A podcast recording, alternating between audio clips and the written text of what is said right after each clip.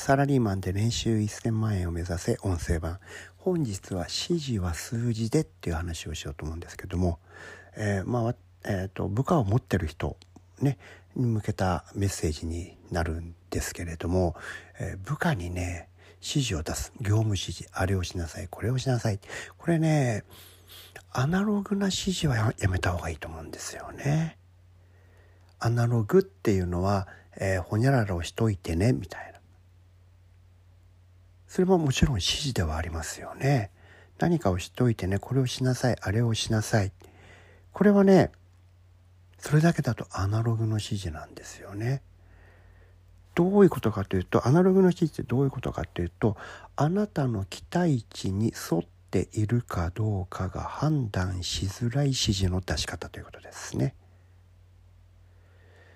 これがね、えー、ここに数字が加わるとちょっとね話が変わるんですよ。例えば部下の人に会議室取っといてくれると。今から5人でミーティングするから会議室取っといてね。これはアナログ。一応ね部下は取るんですよ。いつかは。いつかは。そのそのいつかはが問題なんですよね。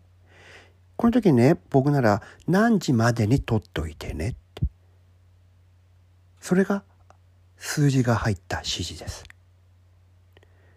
このね、時間と、まあ時間という、この場合には時間ですけども、時間という数字が入ることで、このね、3時までに取っといてねって言ったら、3時までに取れてれば合格だし、3時1分になってたらそれはアウトってことですよね。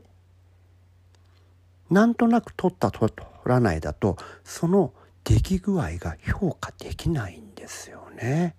もうちょっと早く取ってくんなきゃ困るんだよってこともあるじゃないですか。そのもうちょっとってじゃあいつなんだってことですよ。何時だったらダメで何時だったらセーフなんだっていうことになるわけじゃないですか。あの部下としてはねこれで叱られるのすごく困るんですよね。だったらね数字を言ってくれと。と僕はね若い頃思ってましたね。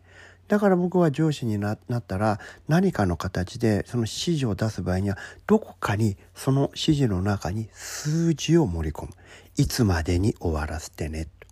これぐらいの分量をやってね。とかね、えー、こういう評価をもらってね。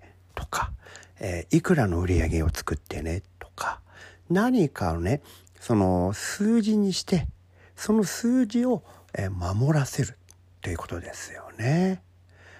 期限でもそうです。このレポートを出してね、金曜日までに。これが金曜日までっていうのが期限、まあ数字の代わりになるわけですよね。そうすると土曜日になって出てたらそれはもうアウトってことですよ。これがね、あの、僕はすごく大事だと思いますね。部下に指示を出す時に数字が入ってるか入ってないか。できたかできないかその出来具合が満足いくものかどうかが数字で評価ができるような指示の仕方を出し方をするというのは僕は、えーと、すごく心がけていました。でこれをすることで、えー、できたできないが明確に合格点を超えてるか超えてないか届かないかっていうのがね明確に判断できるわけですからそれね届いてない人には遠慮なく指摘できるわけですよ。君ダメだったよね。いや出しました。いや出したって言っても金曜日までって言ったけどこれメール来てんの12時10分じゃんと。夜中の12時10分ってこれもう土曜日だからダメだよね。いいじゃないですかそれぐらい。いやよくないんだよね。指示が数字だからいつまでにって言ってるわけだから終わればいいわけじゃないんです。それだと花丸の合格はもらえませんよね。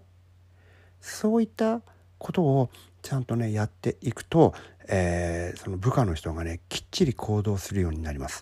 それプラス、えー、部下がねそういうのがどれぐらいぬるいかきっちりしてるかっていうね、えー、人の評価もやりやすくなるので是非ね皆さんも、えー、部下がいる人はこういうのを気にしてもらったらいいんじゃないのかなというふうに思います。今日もお聴きいただきありがとうございました。